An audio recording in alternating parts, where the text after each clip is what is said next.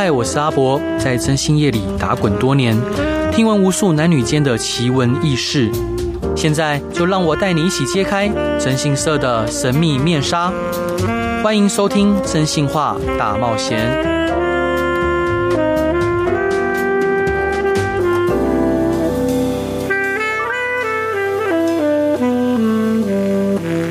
各位亲爱的听众朋友，大家好，欢迎回到飞碟电台，收听我征信社阿仔所主持的《真心话大冒险》。哇，今天突然觉得录音室很久违，因为过了一个年，然后感觉好像很久没有回来录音室了。那其实呢，每一次过年前跟过年的期间，都是传统征信业的淡季。那为什么是淡季呢？呃，大部分我们华人呢、都会觉得说过年的时候比较不要处理，呃，可能比较呃伤家里和气的事情。所以说，加上大部分征信社的业务，大概有四成到六成，还是以处理家庭跟感情的纠纷为主。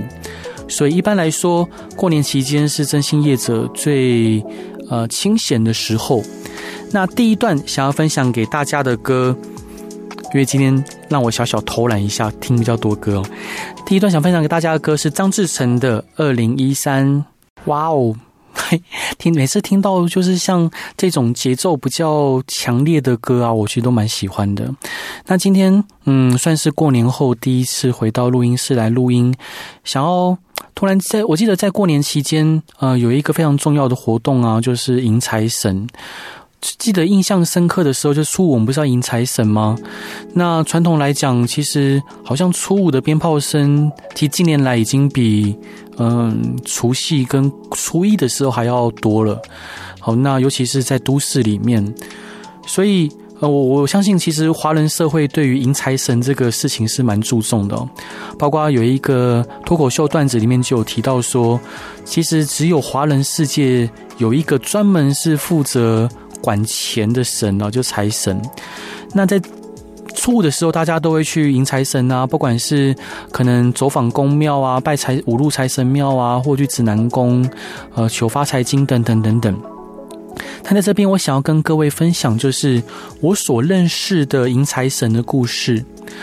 呃，其实迎财神这一个习俗是从唐朝开始的。在唐朝的时候，有一位商人啊，他叫王二狗，他本来是做丝绸的生意。那丝绸的生意其实本小利微哈，一家人只有勉强可以糊口。那春节期间呢，呃，妻子看到街上啊热热闹闹在跳跳财神，希望可以财神可以照顾就是王二狗一家。那王二狗就说哇，我他每每次多次去拜财神也没有显灵哦，然后财神感觉好像没有眷顾他们。那总之呢，他为了做生意，就背着丝绸上路了。那上路的时候，可能途经可能比较荒郊野岭的地方，那这时候遇到一群强盗抢劫，就把他身上的丝绸啊、货物啊都洗劫一空。那王二狗觉得非常灰心，他觉得说哇，自己大过年的还遇到这样的事情，也觉得说自己好像都没有受到老天爷眷顾，所以说他就呃非常的难过。好，他就拿出，他就把身身上的衣带解了下来，悬在路边的树上，好，想要上吊。那这时候，好，他就呃就上吊了哈。他迷迷糊糊间就看到了一名老者的身影。好，这名老者就是面面面泛红光，然后看起来非常的慈祥和蔼。然后呢，他的呃身边好，本来放就是这个老者左手是一个如意，好，右手是一个元宝。那老者就看着他说：“这一次的经历是您的人生必经，只要您信因果，接纳，然后去接受这一个劫难，那日后你必定将大富大贵。那反而是如果你就这样子去放弃你的生命，太可惜了。”然后随。然后接着，好，王二狗就这个就突然有了求生的意志跟动机，他就放弃了轻生的念头。然后他下来之后，看到地上有一只有一个元宝，有一个元宝。那王二狗呢，就从此把自己改名叫做王元宝。那王元狗他呃那个王元宝他就开始努力的做琉璃的生意，哦，从丝绸的生意改做琉璃的生意。那那个年代在唐朝的时候做琉璃生意其实是嗯，就后来王二狗就透过琉璃生意不断的发家致富，变得非常的有钱哦，变得非常的嗯。就是富可敌国，包括从武则天时代到后来的唐玄宗，都有许多记录王二狗发家致富的故事。后来，呃，他发达之后，好，他在家中啊、商铺啊，很多地方都供奉着这个老者的照片塑像哦。那这个老老者的照片塑像，其实就呃比较像是文财神李鬼主。好，李鬼主他是我们文财神之一。好，问他左可能左手一个如意，右手一个元宝，然后后面会有呃左右两个童子，好为他打着日月藏扇，然后他也是我们俗称的征服财神。但其实我认为这故事告诉我们说，所谓的财神，应该就是那一个呃在我们最辛苦、最不如意的时候，唤醒我们，使我们回头。的那个有再造之恩的人，好的，当然我不反对各位，就是因为我本身基督徒，我不反对各位，就是可能在呃过年期间啊，去拜财神啊，去拜呃各个宫庙哈，因为我觉得这是一个安定的、安心的力量。但是另外一方面，我觉得我们在去走访这些庙宇的同时，或许我们也可以趁。呃，就是像类似像这样拜财神的时候，我们可以更去感激身边拉拔我们、对我们有再造之恩的人。他可能是你的父母，可能是你的亲人，也可能是你的伴侣、朋友，或者可能只是一个呃跟你有普通关系的人哦，或者是你的同事。所以说，我们与其去拜那些财神哦，不如我们去敬，好去尊敬这一些可能有拉拔我们的这一些呃。好好朋友，好，或者是这些贵人。那王二狗的故事，其实呃，在嗯、很多的地方都有都有记录哦。包括我其实想跟各位提一下王二狗后来的故事哦。在武则天时代，因为我们武那个武则天她修治修建码头、关口、交通，鼓励商业贸易和扩展对外的交流，所以说王二狗他除了后来经营琉璃之后，啊，经营琉璃事业之后，他不断的就是扩张他的生意。那他的故事记录在唐朝人李抗的《独异志》与《开元天宝遗事》哦，都有提及。那包括呃，他有一面非常呃特别的扇子哦，它叫做龙皮扇子，连皇帝都非常的嫉妒他，因为皇帝也没有这样的东西。包括有一次。呃，皇帝我想问他说家里有多有钱呢？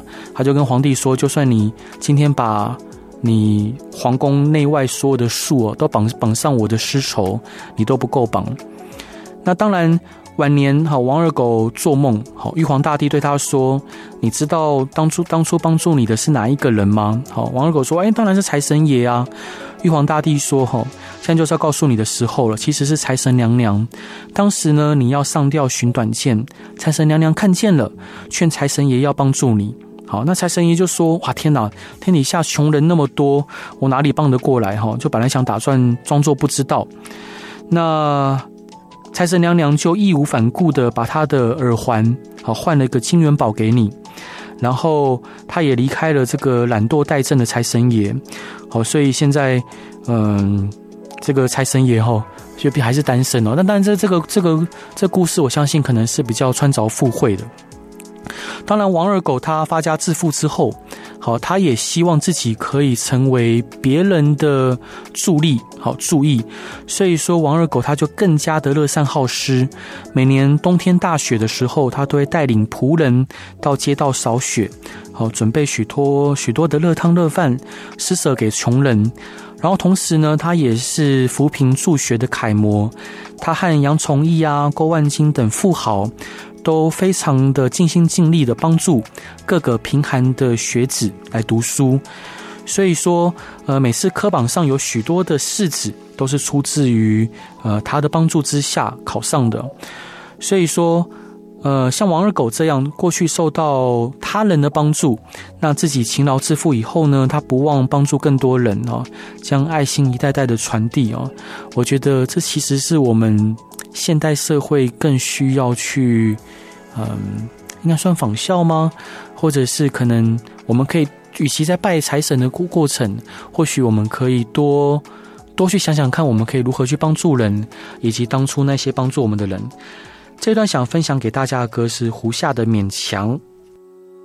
Hello，各位亲爱的听众朋友，大家好，欢迎回到飞碟电台，收听由我征信社阿宅所主持的《征信话大冒险》。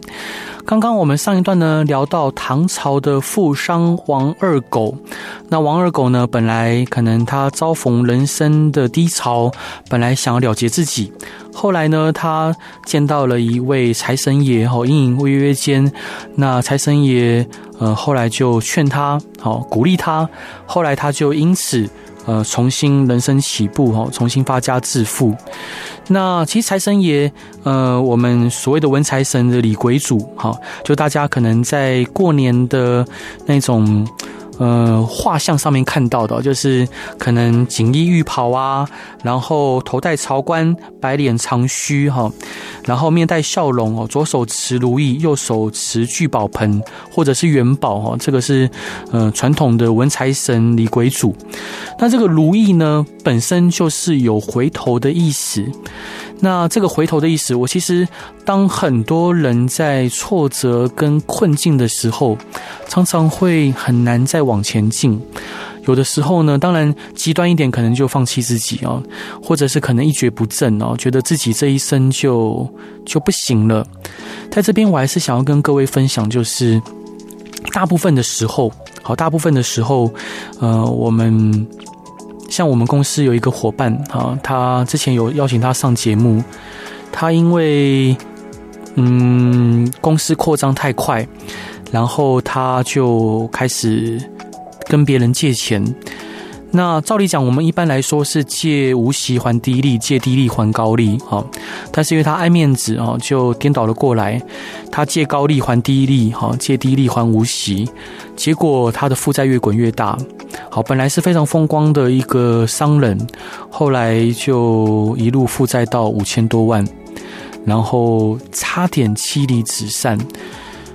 那老实说，他也好几次他想要。轻生，他觉得他这一辈子没了。然后原本可能呃在自己发达的时候左拥右簇的哦，但是当他自己跌倒了，每个人都视他如蛇蝎，然后把他讲得一文不值。那他内心感到非常痛苦，跟也时常感到不安。有些人会去他家讨债，有些人会用各种恐吓性的言语去对付他。那他该怎么做呢？好，他该怎么做呢？待会我们先进一首歌，是我很喜欢的一首歌，是由后面的《荒芜心田》。那听完这首歌之后，我再来分享他的故事。变得好 好感人哦！我超喜欢游鸿明这首歌《荒芜心田》，因为它是一个非常有画面感觉、非常有故事的一首歌。嗯。而且重点是我超喜欢游鸿明的。刚刚刚刚前面呢，跟各位提到，就是我这个朋友哈，他因为经商扩展太快，加上误信一些朋友，所以他就在短期之，就是短短几年之内，从非常风光的一位商人，然后到负债五千多万。那当他还不出钱的时候，呃，事情就变康了。我记得我小时候读，呃，就是看书的时候有有听到一句话，叫做“呃，锦上添花处处有，雪中送送炭世间无”。就大部分人喜欢锦上添花，但雪中送炭的人却相对比较少。那我这位朋友，其实老实说，在去年他跟我借钱之前。我真的我知道这个人，但是我其实不认识他。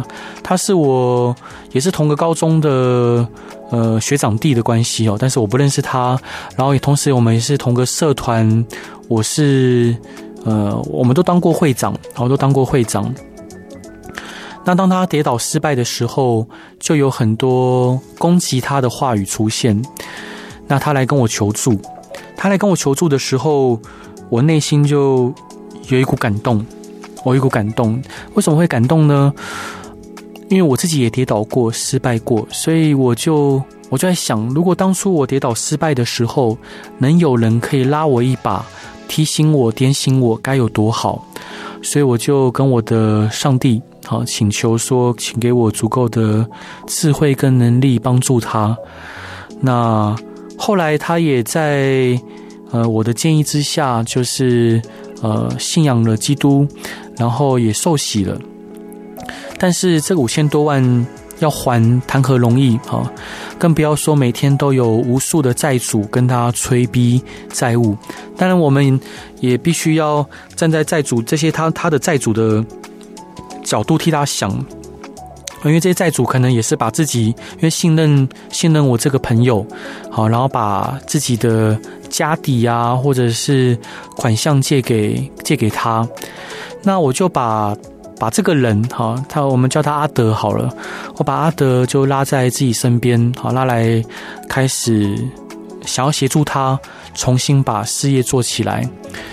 那刚开始初期的时候，其实阿德他因为每天都被债主逼得喘不过气，他其实无法专心好好工作。一开始我先送他去某个议员那边去当助理。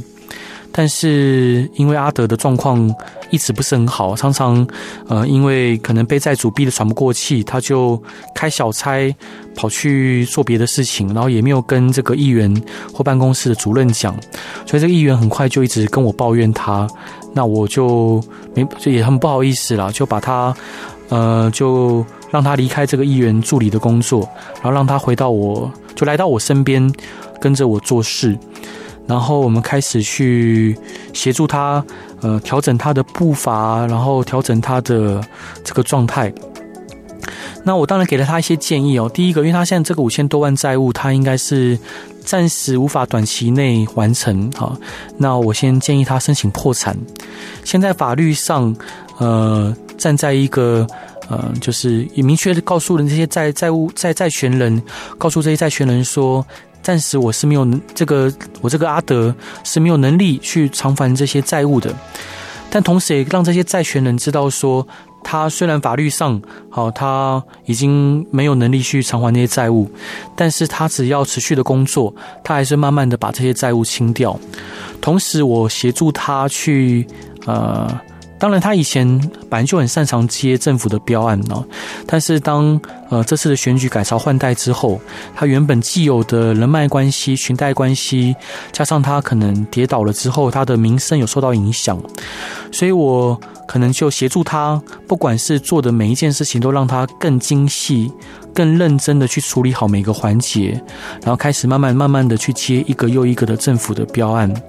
然后也让这些债权人知道说，诶，阿德开始努力的重新再爬起来了。其实，在很多次的晚上，在公司的时候，因为阿德跟我一样都会在公司留到很晚，我就会陪他聊天。哈，其实当我们谈到一些呃社团啊，或者是周遭一些朋友的事情的时候，都会很感慨啊，就是当初这一些在他身边，呃，可能。围绕着他，然后称赞着他的这些，当他好过的时候的这些朋友，尤其社团的人哦，到现在可能就变得老死不相往来，或者把他呃贬低到一无是处。其实就是社会的现实。那当然，他也有很多次告诉我说他很痛苦，他不知道怎么办才好。他也不断有负面念头会涌上。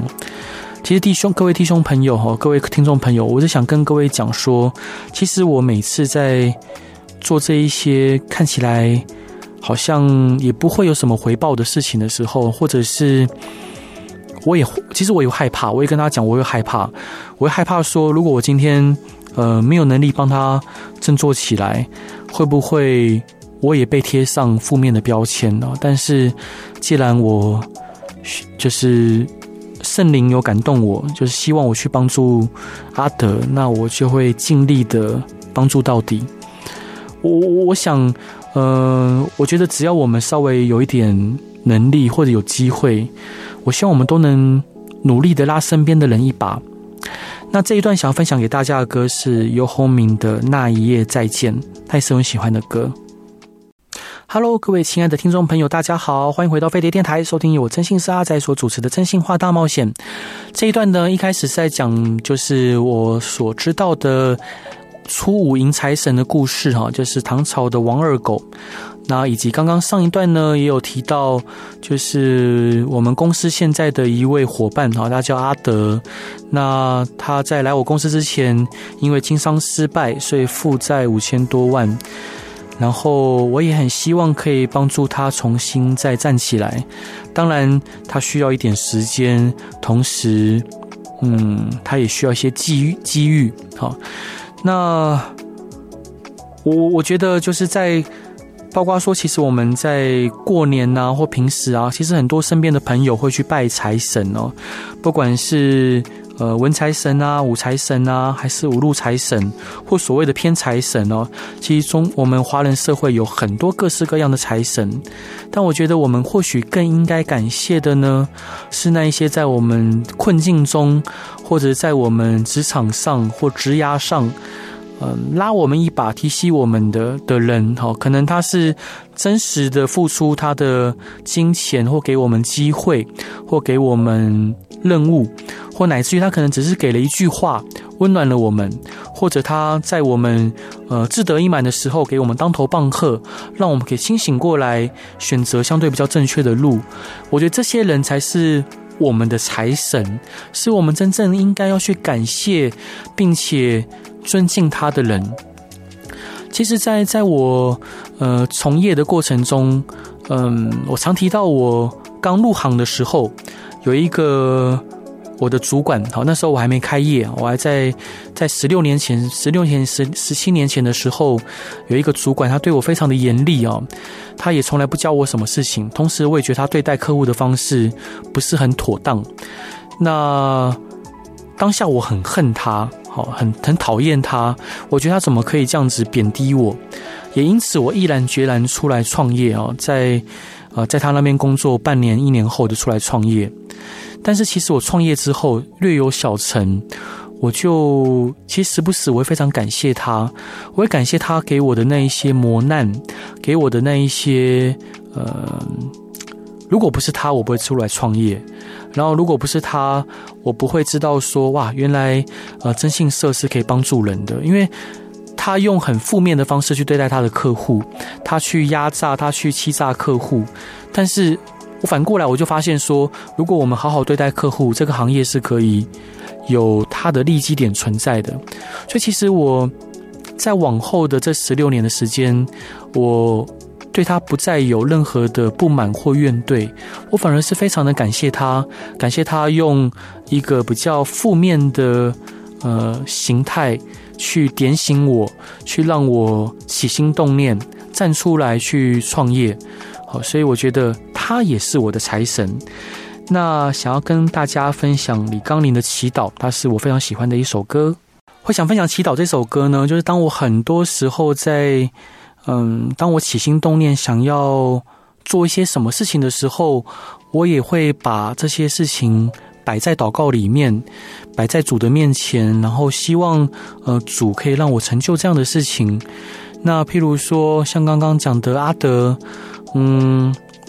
其实当当我在陪伴他跟协助他重新再站起来的过程，其实是蛮蛮充满着担忧跟不安的，因为我不知道我能不能协助他真的重新再站起来。毕竟五千万的债务并不是一件很容易的事情。但是当我看到阿德他的孩子，他有时候孩子会呃来我们公司，很可爱哦，一个。他有两个孩子哦，一个儿子，一个女儿，都女儿大概才四岁五岁。